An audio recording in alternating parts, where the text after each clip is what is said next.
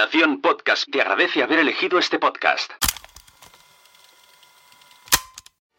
Estás a punto de escuchar un contenido de PodTalks 2022 edición Fundación Telefónica, con la colaboración de Podimo, Evox, Spreaker y Hindenburg. Organiza Nación Podcast. Pues comenzamos ahora con formatos periodísticos en el podcasting. Y tenemos a Pablo Juan Arena, salud, de Saludos Cordiales, a Luis Alcázar del Cañonazo, a Ana Fuentes de Hoy en el País y tendremos a Almudena Ariza de Plano Corto que se va a conectar online. Y esta vez la mesa la va a moderar Jorge Marín, que igual lo conocéis como EOB. Y con esto ya os dejo y me callo un ratito. Muy buenas a todos. Eh, bueno, en primer lugar, dar las gracias a Salud por esta presentación, a los patrocinadores que vemos por aquí, a Podimo, Ivos, Spreaker, Hinderburg, al espacio Fundación Telefónica por acoger el evento y a Sune, que no sé dónde está, por permitirme presentar una mesa como esta rodeado de estos tres, bueno, cuatro, ahora veréis, estos tres, cuatro cracks que personalmente, ahí la tenemos, a la cuarta. Bueno, pues nada, paso a presentar a los ponentes de esta charla de formatos periodísticos en el podcasting. Y en primer lugar, a mi derecha tenemos a Pablo Juan Arena, que es el presentador de, bueno, es presentador de programas deportivos y creador del exitoso podcast Saludos Cordiales, que es el ganador del premio Ondas de este 2022 en la categoría Podcast Revelación. Y este no ha sido su primer acercamiento a los Ondas, ya que formó parte de la producción de Las tres muertes de mi padre, el podcast de Pablo Romero, gracias a su implicación en Cuonda, la productora que ayudó a crear dicho programa. Bienvenido, Pablo. Bien hallado. También tenemos al fondo del todo a Luis, Luis María Alcázar, director creativo y de entretenimiento de El Cañonazo Transmedia, que es responsable junto a De facto de podcasts como Gal, El Triángulo, ganador también del premio Ondas, en este caso de no ficción, en este 2022. Creo que tenemos por aquí a la voz de Antonio Rubio, si no me equivoco, por aquí que es la voz de Gal el Triángulo, y también responsable de En la Jaula de Oro, que es ganador de la categoría radio en la sexta edición de los premios de periodismo contra la violencia de género. Ambos podcasts, Gal el Triángulo y En la Jaula de Oro, producidos por la plataforma Podimo, que es patrocinador del evento. Bienvenido, Luis. Muchas gracias. Y eh, a su lado tenemos a Ana Fuentes, que es periodista y es corresponsal en París, Pekín y Nueva York, y una de las voces que podemos oír a diario o casi a diario en el Daily del País, hoy en el País. Podcast que tiene un gran logro en su pedestal, ya que puede presumir, y esto ya lo quisiera yo para mí, de haber conseguido más de 5 millones de escuchas en apenas dos meses de vida. Bienvenida. ¿Qué tal? Y esto me va a encantar decirlo, me lo vais a permitir. Conectamos con Nueva York, con nuestra corresponsal, Almudena, Almudena Ariza, periodista, presentadora y corresponsal. Seguro que la habéis visto una y mil veces en televisión y la habéis podido escuchar en su podcast Plano Corto, en el cual pues, nos da una mirada personal, un poquito más personal, a través de los ojos de sus compañeros periodistas y corresponsales que eh, participan, o mejor dicho, nos, nos, traen conflictos bélicos y bueno, otros trabajos a lo largo de todo el planeta. Bienvenida, Almudena, un placer tenerte por aquí. Pues muchísimas gracias a todos, un lujo desde luego estar aquí con vosotros y con estos pedazos de cracks de, de, de podcasteros, los que están en el, en el, escenario y los que he visto también que están detrás, que los he estado escuchando hace un ratito y me ha encantado, pues eso, saber que hay tanto eh, tanta gente haciendo podcast, ¿no? que además desconocías y que he estado también tomando nota. bueno, agradecer a Almudena, que no sé qué hora será en Nueva York, pero seguro que es muy, pero que muy mejor pronto. No decirlo, mejor no decirlo. no, son las 5 y 38. Madre mía. Pero bueno, no, no, os creáis que es una hora para mí normal ya porque a estas horas ya tengo que estar despierta para el telediario, eh, para el primero, que es a las 3 de la tarde en España. O sea, que no os preocupéis, que estoy Estoy bien, estoy bien. bueno, comencemos por Pablo, ya que en tu podcast nos traes una batalla que muchos ya conocemos. Yo personalmente la viví, pero muy, muy pequeñito, apenas me acuerdo. Y es que nos trae la batalla de audiencia deportiva que hubo en los años 90 entre José María García y José Ramón de la Morena, que es saludos cordiales.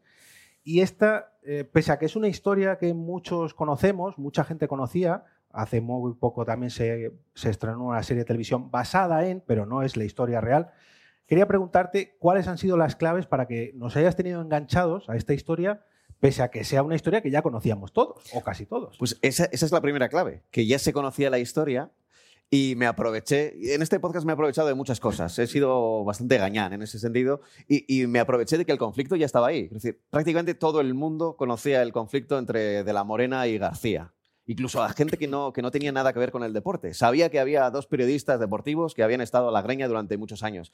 Entonces, como lo más importante a la hora de contar una historia, aunque sea periodística, es el presentar el conflicto, pues yo ya lo tenía la mitad del camino, del camino hecho. Así que cuando supe que iba a haber una serie de televisión, em, conocía a muchos de los periodistas que habían trabajado con, con ellos por mi trabajo y entonces decidí pues, eh, echarme ahí al ruedo.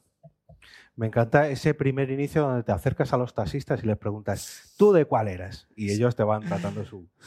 sí, sí casi resumen, eh, todos los cuatro episodios, incluso los extras, se resumen en esa conversación con los taxistas. Sí, me caía mal, pero le escuchaba. No, primero empecé con uno, pero luego me, me cambié al otro. No me, no me, gustaba la polémica, pero los insultos, pero los oía, ¿no? Eh, y esta es el resumen perfecto de lo que viene después. La previa ideal. Sí, sí, sí. Y, y lo, todos los compañeros que han participado en este podcast, casi todos o todos, vienen del mundo de la radio. Mm. ¿Te han traído, te han dado feedback de escucharse en podcast, en un serializado? O para eh, ellos es... a, los que han participado les ha gustado mucho. O por lo menos eso es lo, lo que me, me, han trasladado. Me aproveché también, como buen gañán, de, de que trabajan en la radio y, eh, y que, que hablan muy bien que se expresan muy bien. Yo probablemente, de todas las voces que aparecen en el podcast, la mía y mi forma de hablar y demás probablemente sea la, que menos mérito y, menos valor radiofónico tenía, pero me aproveché de, de, que eran grandes contadores de historias. Agustín Castellote, le escuchas hablar y te embelesa. Pipi Estrada, con todo lo que es, pero sabe contar muy bien las historias incluso aunque se las invente. Eh, y, pues bueno, pues ahí estaba. Eh, ahí estaban los periodistas y, les gustó, ¿eh? No, no, he tenido ninguna queja después de. Ni incluso de los, de los dos, ni de, de, La Morena ni de García, que dicen que lo han escuchado y que les ha gustado. Ah, pues mira, que los propios protagonistas te den ese feedback. Bueno.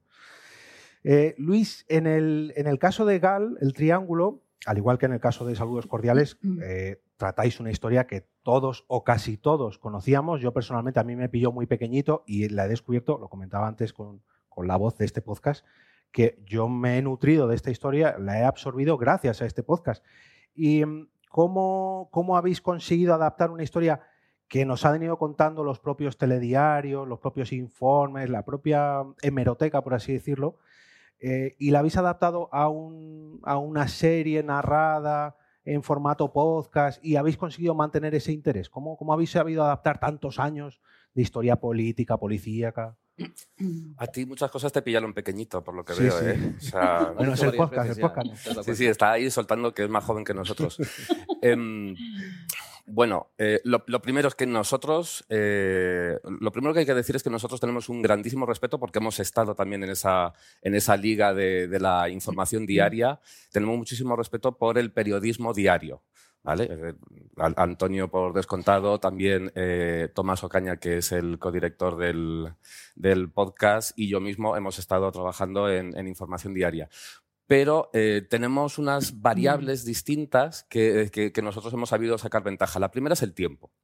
¿Vale? Y el tiempo abordado, eh, digamos que de tres maneras distintas. Lo fundamental, nosotros hemos hecho una serie eh, de podcast de aproximadamente cada episodio 22 minutos, en total 8 episodios, tenemos 181 minutos. ¿Vale? Eso nos permite, los, los 181 minutos nos permite abordarlo con mucha más profundidad que todos sabemos, una pieza de informativo en, los telediarios de minuto y medio, máximo dos minutos, eh, y, eso nos permite mucha más profundidad. También el tiempo que le hemos dedicado a la producción del podcast. Nosotros hemos dedicado varios meses a esa elaboración y, por lo tanto, eh, el recabar testimonios, la reelaboración, el hecho de poder ordenarlo, fundamental, además del trabajo periodístico, el trabajo de guion, de ordenarlo de una manera que resulte atractiva, que decir, que vayamos construyendo esa cronología, ¿no? Eh, y por último, el tiempo, eh, el, tiempo de don Antonio Rubio, eh, que lleva muchos años dedicados a esa investigación. Él estuvo amenazado por ETA, estuvo amenazado por GAL. Él lleva muchísimos años recopilando esa información y nosotros tuvimos tiempo de ordenar todo ese archivo ¿vale? para, para poder, eh, para poder desarrollar esos 181 minutos totales de podcast. Pero además de la variable del tiempo, yo creo que es también eh, muy importante el hecho de encontrar cosas nuevas que contar y contarlas de una manera determinada que se adapte a la historia.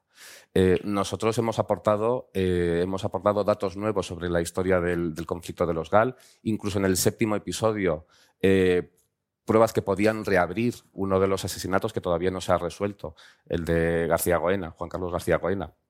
Eh, entonces, siempre hay que encontrar datos nuevos. No, podemos reelaborar y reelaborar hasta el infinito. Siempre tenemos que encontrar eh, esa parte que no se ha contado. Y también contarlo de una manera eh, muy determinada. Nosotros, afortunadamente, en el cañonazo y con De facto y, también con otros como La Coctelera, que está, que está ahí y que, y que son maravillosos, casi nunca hemos repetido un estilo o un formato. Cada, cada historia tiene una voz propia. En este caso, lo que nosotros queríamos era por eso nos llamamos el triángulo, una triple perspectiva. Esa triple perspectiva con un, testigo de excepción, que era Antonio, el, periodismo como ese reflejo de la sociedad, que está, es decir, que está mirándose a, sí misma y está mirando la historia, eh, pero también la historia de las víctimas y la historia de los verdugos. En este caso contábamos con José Amedo y con, y con muchas voces de víctimas, empezando por Pili Zabala, pero también por, eh, por eh, Carmen y Begoña Galdeano, por ejemplo, con Jaice Goicoechea. Eh, y, digo sus nombres propios porque es muy importante el hecho de decir de esa voz, de la personalidad, de, decir, de hablar de la intimidad, de cómo vivieron el, conflicto, ¿no? cómo fueron víctimas porque mataron a sus padres.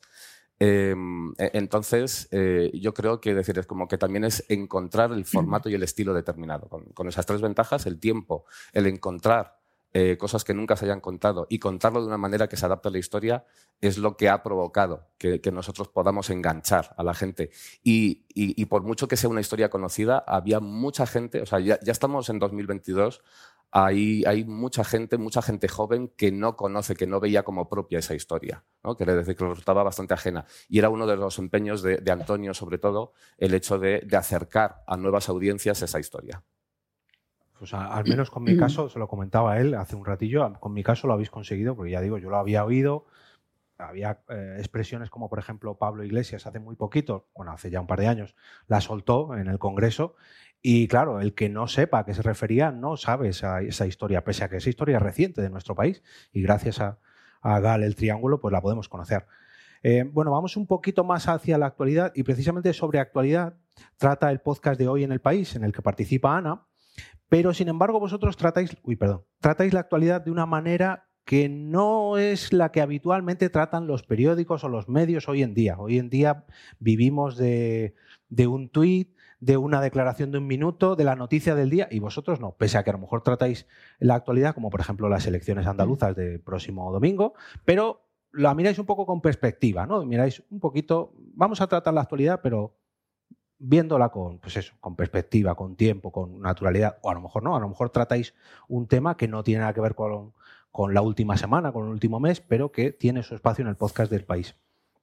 Eh, ¿cuál, es, ¿Cuál es la experiencia que os trae, o que te trae, mejor dicho, como periodista, estando dentro de los medios tradicionales, enfrentándote a noticias contadas, pero con, esa perspectiva, con, con esa calma, con, con cortes que a lo mejor son de la noticia del día, pero son cortes que habéis sacado de hace mucho tiempo. O, recientemente, como lo que comentaba antes de Pablo Iglesias en el Congreso, refiriéndose al caso de los GAL, que tiene 20 o 30 años. ¿Cómo es esa experiencia a nivel periodístico? Pues yo creo que a nivel periodístico y humano es un caramelo, porque al final eh, poder parar es un lujo. Todo el mundo está deseando poder parar, escuchar, entender. Mm, tomarse un poco de tiempo. Entonces, como dices, tenemos por un lado lo que son historias del día, subimos a la actualidad, pero intentamos parar y, dar una óptica distinta, entender em, qué noticias y además cómo las contamos. Eh, y para eso contamos con, más de 400 periodistas en distintos países. Entonces, claro, mm, tenemos en ese sentido mucho músculo.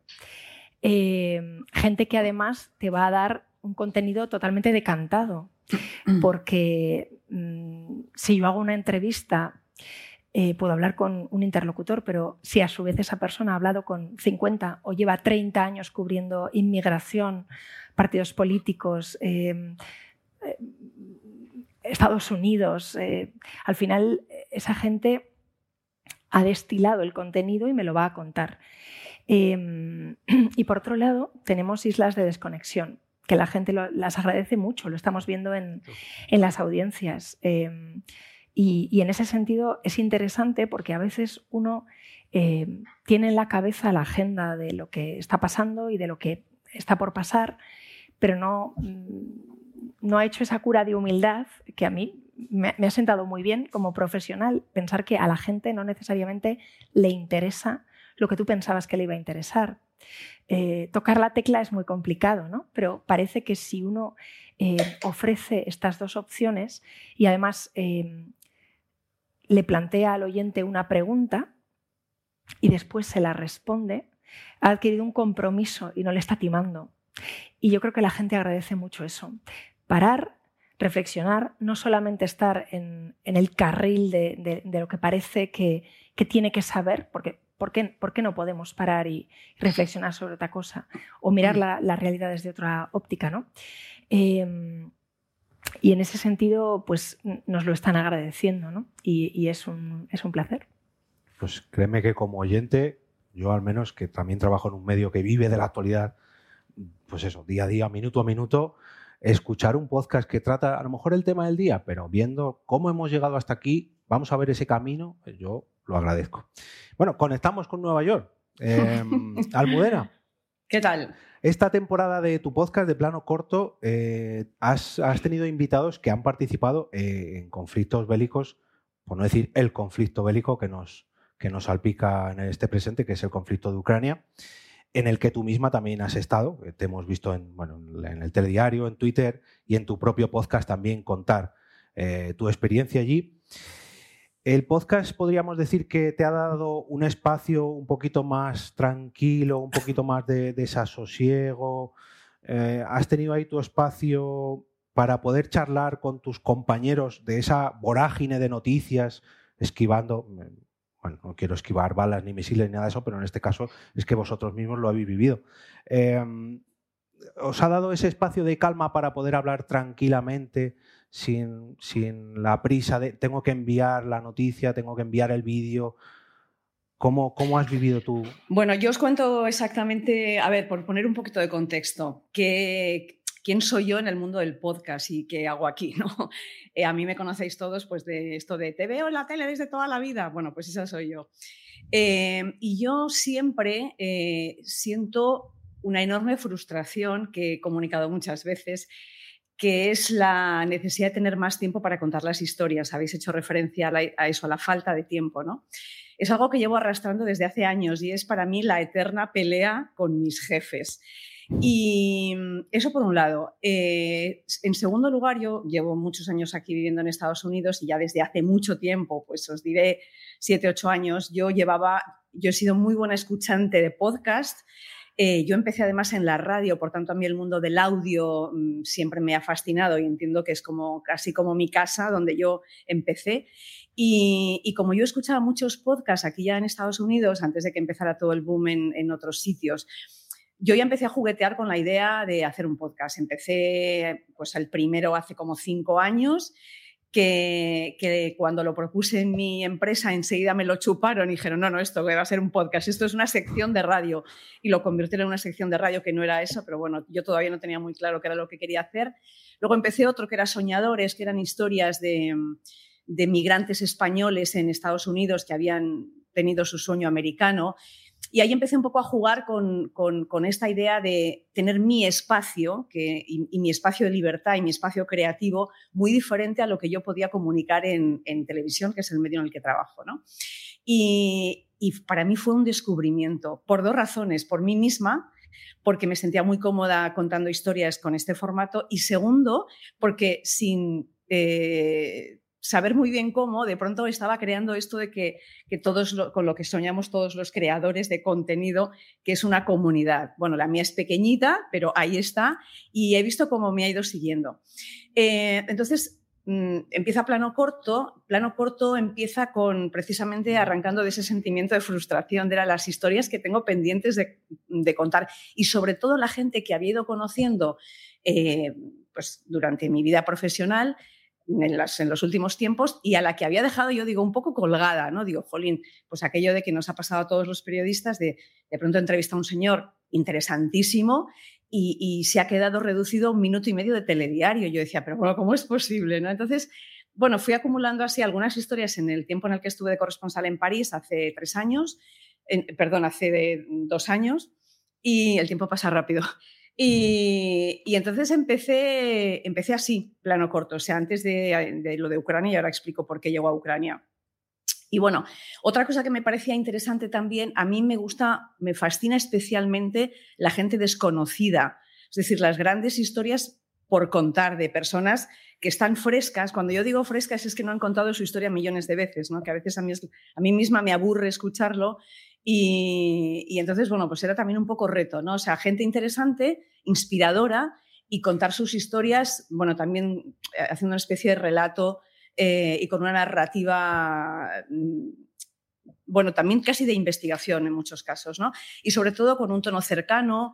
Eh, reposado, esto que, dice Ana, ¿no? o lo habéis mencionado vosotros, ¿no?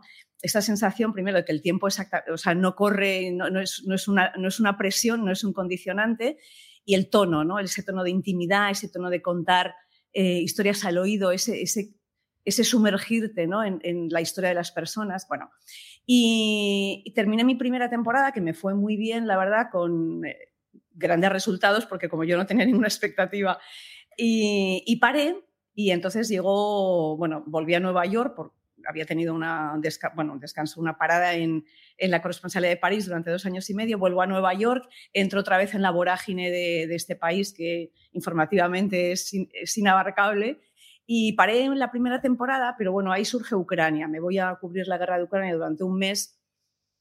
Y como os podéis imaginar, pues, eh, bueno, pues eh, es una experiencia muy dura que a uno le marca mucho. Y cuando volví de la guerra eh, y la gente me preguntaba, bueno, ¿qué tal por Ucrania?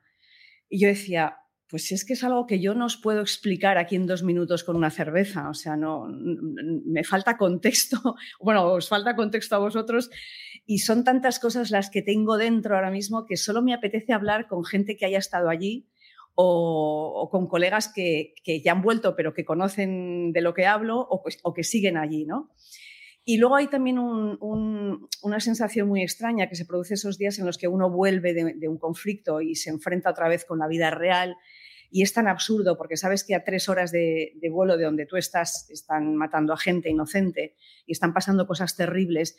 Y todo eso mm, es muy difícil de, de digerir, ¿no? Y con esa sensación o esa necesidad que yo tenía de explicar todo esto y de hablar con otros colegas, pues surgió la segunda temporada de, Plano Corto, que no van a ser muchos episodios para no aburrir a la peña con nuestras historias, pero bueno, quería dedicar como mínimo una decena de episodios a hablar con esos colegas, ¿no? Entonces, es muy interesante porque a mí me parece también que esa dimensión humana de, los periodistas que, que cubren estos conflictos, pues también forman parte del relato. Estamos muy acostumbrados eh, los periodistas a asumir esa, eh, eso de que no, los periodistas no podemos hablar de nosotros porque no somos protagonistas de las historias, obviamente, pero ¿por qué no también tener un espacio en el que nos sintamos cómodos para hacerlo, ¿no? sin, sin vergüenza, sin pudor, no pasa nada. Si, tú puedes ser muy buen periodista, pero también puedes explicar eh, cuáles son tus emociones. Y he descubierto cosas bastante sorprendentes. O sea, eh, bueno, no, no, quiero hacer spoiler, pero, pero bueno, el hecho de que los periodistas se abran en canal y hablar de sus emociones es algo bastante insólito, ¿no? Y bueno, pues esa es la, historia de, esta segunda temporada, pero bueno, ya mm, eh, volveré seguramente en la siguiente pues a retomar un poco las historias que estaba haciendo antes. Em, y estoy preparando también un, bueno, un podcast de investigación periodística en el que estoy también sumergida y bueno, que seguramente saldrá la próxima, el próximo año. Y bueno, pues todo esto, descubriendo este formato maravilloso que yo creo que a los periodistas nos está, o a los que queremos contar historias de otra manera y con más tiempo, como dice Ana, es, un, es un, caramelo, es un regalo. Y, de eso precisamente eh, quería hablaros ahora, quería preguntaros ahora yo creo que todos estamos de acuerdo en que el hecho de no tener un contador que se vaya a poner a cero, sino de tener un espacio, de tener una perspectiva, es un, un caramelo, como decía Ana, para, para los podcasts. Y viendo esa misma perspectiva, viendo vuestros podcasts ya publicados, ¿Cómo, cómo los veis eh, una vez que ya tienen su recorrido, que los, los, oyentes lo digieren, que os dan un feedback, como en el caso de Ana, que decía, estos capítulos que son más atemporales, los oyentes no lo agradecen. ¿Os han transmitido ya a los oyentes en cuanto a vuestras historias bueno, yo, creo que también eh, condiciona mucho el tipo de podcast que, que hacemos cada uno. Es decir, a, Ana, evidentemente, que es un, que es un daily eh, y que puede, de alguna manera, ese feedback eh, poder implementarlo en el día a día. Evidentemente no es exactamente el mismo que, que hacemos nosotros, que, es una, que son miniseries al final, eh, que decir que una vez que están hechas las publicamos y digamos que estamos ya un poco vendidos, ¿no? Depende de, depende de, depende de lo que haya. A nosotros, eh, a nosotros en concreto, eh, sí que nos reporta el feedback, de, decir, ese, ese feedback de, de, satisfacción del hecho de, de, como has dicho tú exactamente, decir, ese, es decir, ese redescubrimiento de la propia historia, de la historia reciente de España, que es decir, que hay una generación ya que decir que apenas le ha tocado y que, y que, y que, la desconoce, y entonces sí que estamos recibiendo ese, ese feedback, ¿no? De, decir, de, de, reconocimiento por la labor de descubrir esa, esa, historia. Pero sí que es cierto que a nosotros, a pesar de que nos puede alentar a seguir por ese camino, eh, nosotros ya, por desgracia, en, las series que ya están hechas no, no podemos aplicarlo de, de, ninguna manera, que no es el caso de... Decir, yo creo que vosotros dos tenéis, es decir, lo aplicáis de manera distinta ese feedback. Eh, creo que eh, la gente, cuando escucha, cuando escucha una historia un reportaje, más un reportaje que, un, un, daily, ese reportaje ya queda para siempre. O sea, yo estoy recibiendo feedback justo hace un año que se publicó Saludos Cordiales. Pues eh, todavía me sigue llegando gente que, ahora por lo que sea, pues porque ha escuchado, porque por, el premio, por llega ahí y, y de repente esa, esa, historia, y creo que es lo bueno que tiene, que tiene el reportaje en este caso para podcast, que creo que no ocurría con la prensa, porque en la prensa podías publicar un gran reportaje un domingo, pero ese reportaje, ese periódico se perdía con el paso de los tiempos. ¿no? En cambio, el podcast va a estar siempre ahí. O en principio, si, no, si los servidores siguen, se seguirá ahí el, podcast. Entonces, si es una historia, en este caso como el GAL, acabada o casi acabada, o el caso de Saludos Cordiales, acabada o casi acabada, eh, va a quedar ya ahí para siempre. Y esa es una de las, de, de las eh, satisfacciones que me ha dado el podcast, que no ocurre con la radio del día a día, que, que ya eso ha quedado ahí.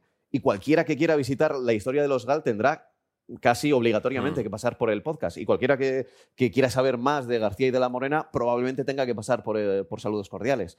Y ya sea dentro de, de, un año, de tres meses o de diez años. ¿no? Sí. Sí, pero fíjate que eh, siempre tendemos a hablar de, de, distintos formatos, qué perdurará y qué no perdurará, ¿no? Y parece ahora que el podcast, como está cerradito, abrochado y que podemos escucharlo y recurrir a él cuando queramos, eh, parece que tiene más prestigio en ese sentido, pero yo es que no distinguiría entre formatos. Yo vengo del audio, pero siempre he escrito y toda la vida he hecho las dos cosas. Y en alguna ocasión televisión, pero básicamente audio y texto. Y para mí no hay una diferencia entre formatos, hay una diferencia entre periodismo bien hecho y periodismo mal hecho. Y nada más. Es decir, perdurará si contamos bien la inflación, porque habrá otra oleada de inflación en unos años. Perdurará si estamos contando bien lo que está ocurriendo en Xinjiang, porque tendremos posiblemente más filtraciones, como la hubo en 2019 y hace un mes. Perdurará eh, la polarización política, porque tristemente vamos a más. Entonces, si aprendemos a enganchar a la gente dándole algo con rigor y con criterio, en un momento en que estamos todos hartos de ruido, y de que nos estén bombardeando con cosas, poniendo al mismo nivel eh, personas que emiten información que no tiene calidad o que ni siquiera es información y personas que están trabajando en un contenido y que con honestidad lo están, presentando, bueno, pues yo creo que al final vamos hacia un, una época de comprar, de suscribirse o de consumir criterio. Pues no, es que no te puedo poner ni una copa. eh, eh, fijaros que precisamente Ana hablaba de los distintos formatos y ahí viene mi segunda, mi siguiente pregunta. Eh, ¿Vosotros creéis que los medios más tradicionales como la radio, la televisión, la prensa escrita van a seguir apostando por el podcast y, digamos, coordinándose con él y nos van a traer mm, o nos van a dejar seguir trayendo nuevas historias mm, para, digamos que van a ver el potencial de esta profundidad que veíamos de esa perspectiva, van a decir, oye, esto, esto de saludos cordiales, este GAL, este del país, o este de plano corto, Vamos a dejar a los periodistas que sigan trabajando en este sentido con un poquito más de calma. ¿Creéis que nos van a dejar seguir dando esa oportunidad que por fin le van a ver el potencial al, al formato podcast o al medio como podcast? Estamos hablando de, dinero, estamos hablando de, Bueno, de que sean rentables. De negocio. de negocio, claro, porque yo muchas veces, eh, llevándolo a, a la prensa escrita, ¿por, por qué un reportaje eh, en el mundo, en el país, un reportaje de domingo, ¿por qué no se le pide que ese reportaje tenga una cuenta de resultados y salga a favor? No se le pide. eh, Sería. eh, Es, es una empresa, es evidente que, que quiere conseguir eh, beneficio al final, eso es comprensible, eh, pero la información está ahí. Y en este caso, que estamos hablando del, del formato periodístico, como esta mesa es de, de periodistas, eh, no debería importarnos tanto. Y en Eso el es. podcast ahí, bueno, ¿por qué un podcast eh, consigue o no consigue dinero? Bueno, ¿por qué una noticia consigue o no consigue dinero? Al final es un medio de comunicación que hace noticias web, papel, eh, radio, televisión, reportajes, que lo vende a plataformas. Al final, hombre, eso tiene que ser rentable. Pero buscar algo concreto, un podcast o una noticia o un reportaje que tenga que ser rentable, yo no le veo mucho sentido. Fíjate, hace unos días, no sé, hace menos de una semana salía el último informe del Instituto Oxford de Medios, que trabajan muy bien y que dan muchas pistas de por dónde, de dónde estamos y hacia dónde vamos. Em, las audiencias ahora mismo buscan enganche, buscan rigor, em, se les trata o se les debe tratar diferente según la edad o a veces no. Es decir, que a veces tenemos tendencia a, etiquetar y yo creo que al final eh, a la gente le gusta algo que esté bien hecho y punto, no tiene más. Eh, yo no soy ejecutiva de una compañía, pero al final cuando tú tienes eh, un producto como el podcast, estás eh, construyendo el capital también de esa compañía, los intangibles de esa compañía. Estás dando un sustrato periodístico a todo lo demás, es decir, es transversal también. Entonces, preguntas si esto se hará, pues debería hacerse. En tanto que estamos al final aportando eh, un formato, una visión eh, y un futuro, ¿no?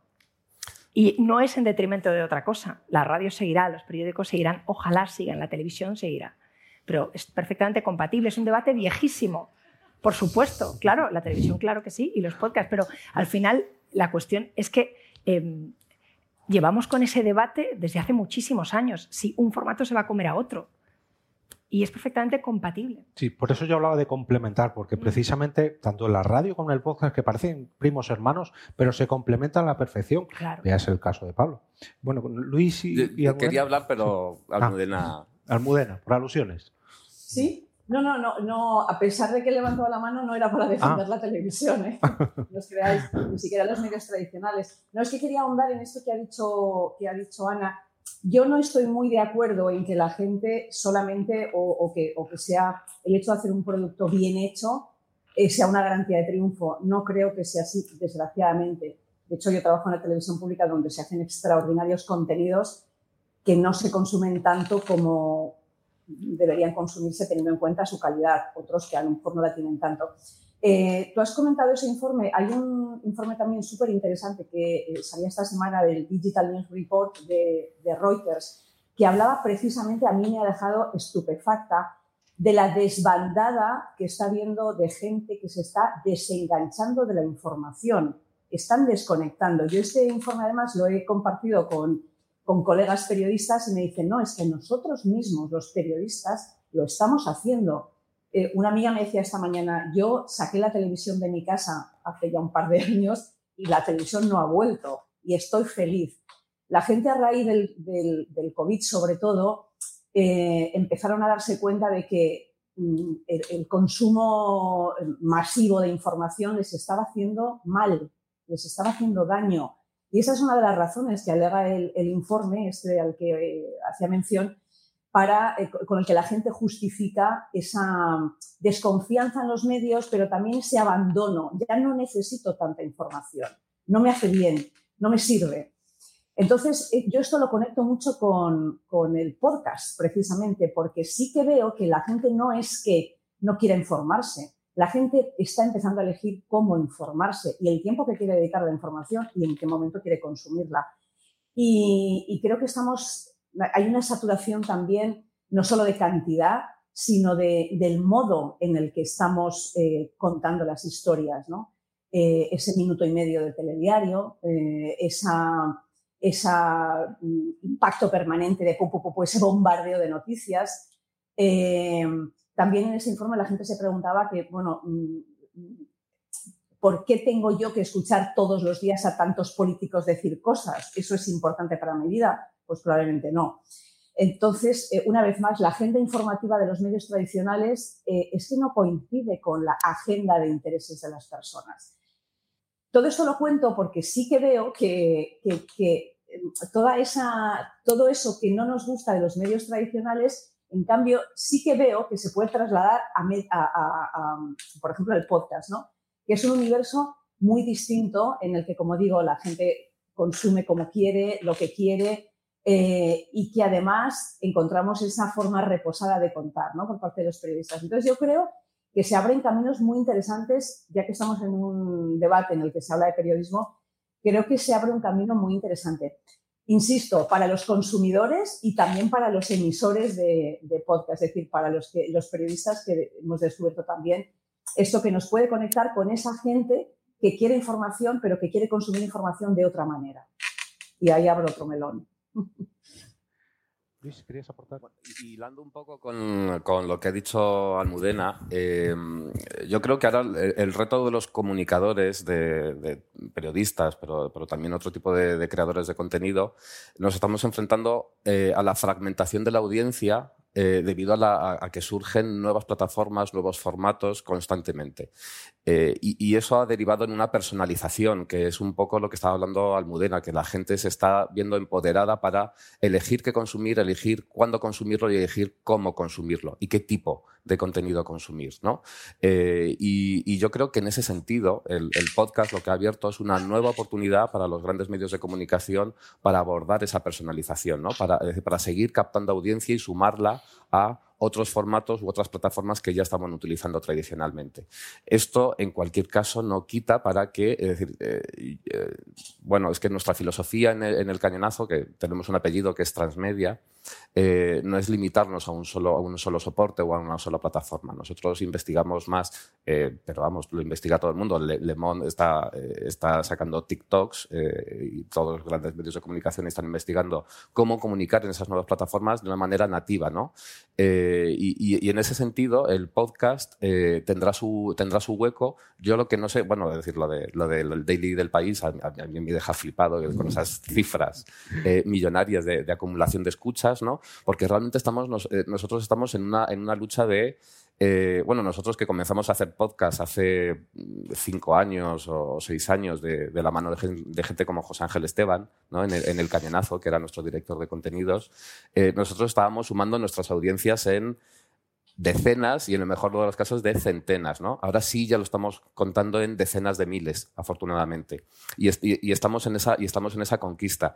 Eh, pero yo creo que decir que el podcast lo que viene es a sumarse. yo siempre soy positivo y, aquí venimos a sumar, ¿no? Eh, va a sumarse a esa estrategia de los medios de comunicación para, eh, para ir sumando audiencias, ¿no? Para seguir siendo relevante para la sociedad, que es al fin y al cabo eh, nuestro, nuestro destinatario.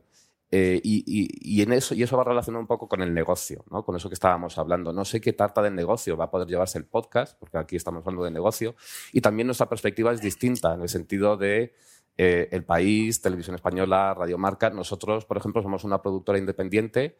Eh, hemos trabajado haciendo, haciendo podcast para plataforma directamente, no con la cobertura de un medio de comunicación, ¿vale? Nosotros hemos trabajado con Podimo, pero también con, en, otras plataformas, eh, haciendo multidifusión. Mm, y, y, nosotros, a nosotros sí que se nos exige de alguna manera esa rentabilidad.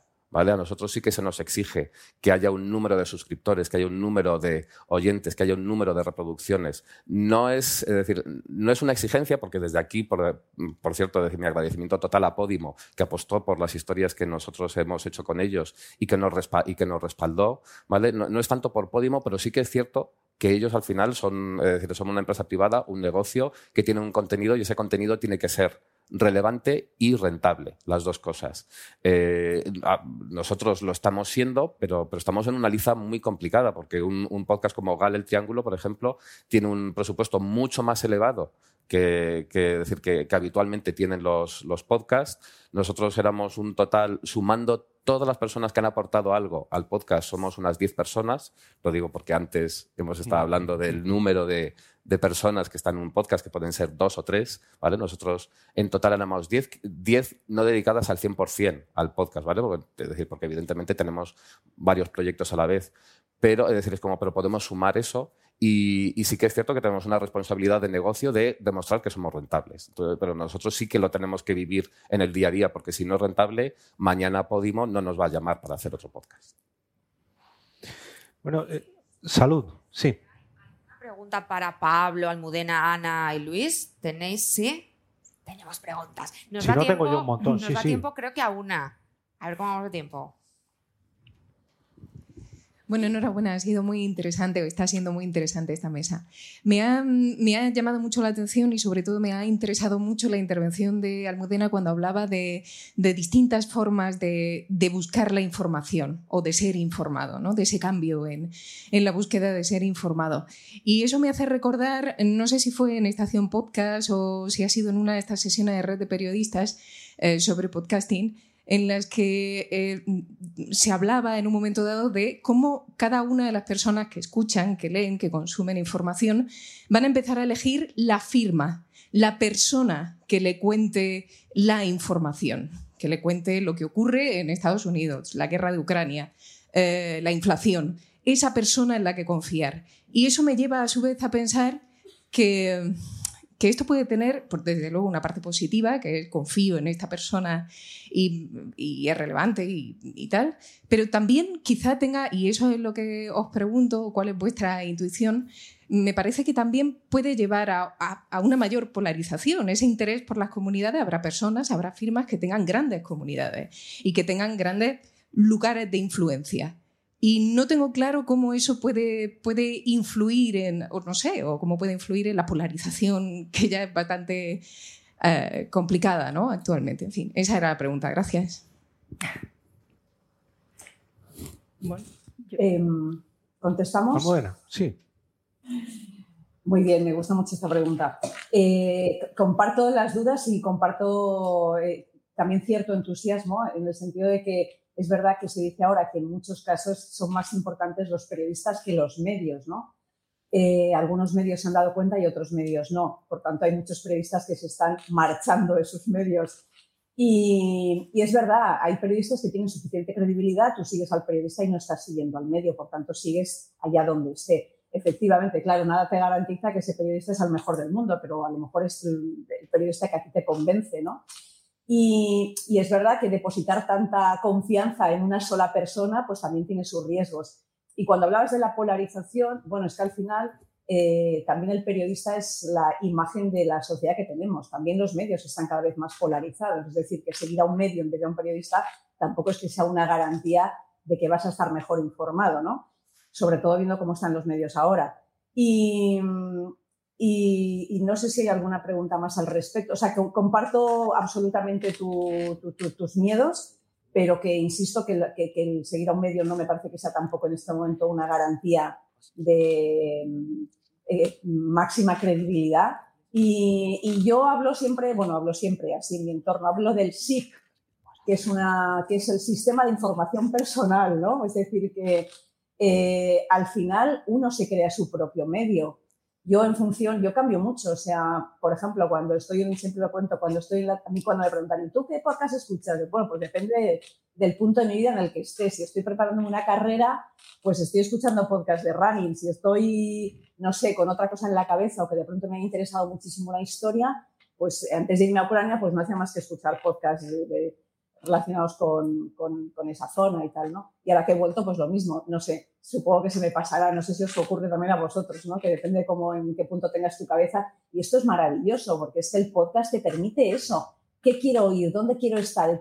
¿Cuál es mi mood en este momento, no? Pues ahora quiero noticias, ahora quiero reírme, ahora quiero llorar, ahora necesito un podcast de meditación, ahora me, Em, quiero meterme en una historia. Yo ahora estoy con, acabo de descubrir Suave, que, que también antes que preguntabais por, por podcasts recomendados, Suave, el, podcast que ha ganado el Pulitzer. Eh, maravilloso. Entonces estoy que no, no, no, quiero salir de ahí, ¿no? Estoy metida.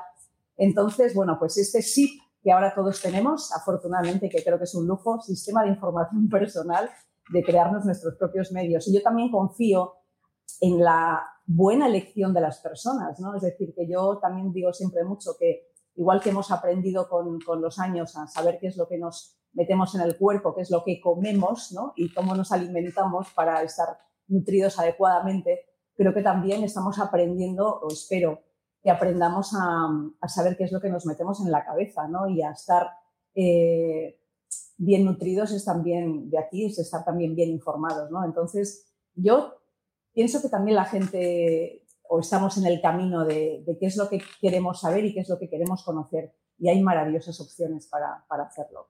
Perfecto, Almudena. Pues oye, muchas gracias por tu respuesta, muchas gracias por tu tiempo. Pablo, Luis, Ana, muchísimas gracias por, por participar en esta mesa. Gracias al Espacio Fundación Telefónica y gracias a Sune por contar conmigo para ella. Nos hacemos una fotito y damos paso a lo siguiente.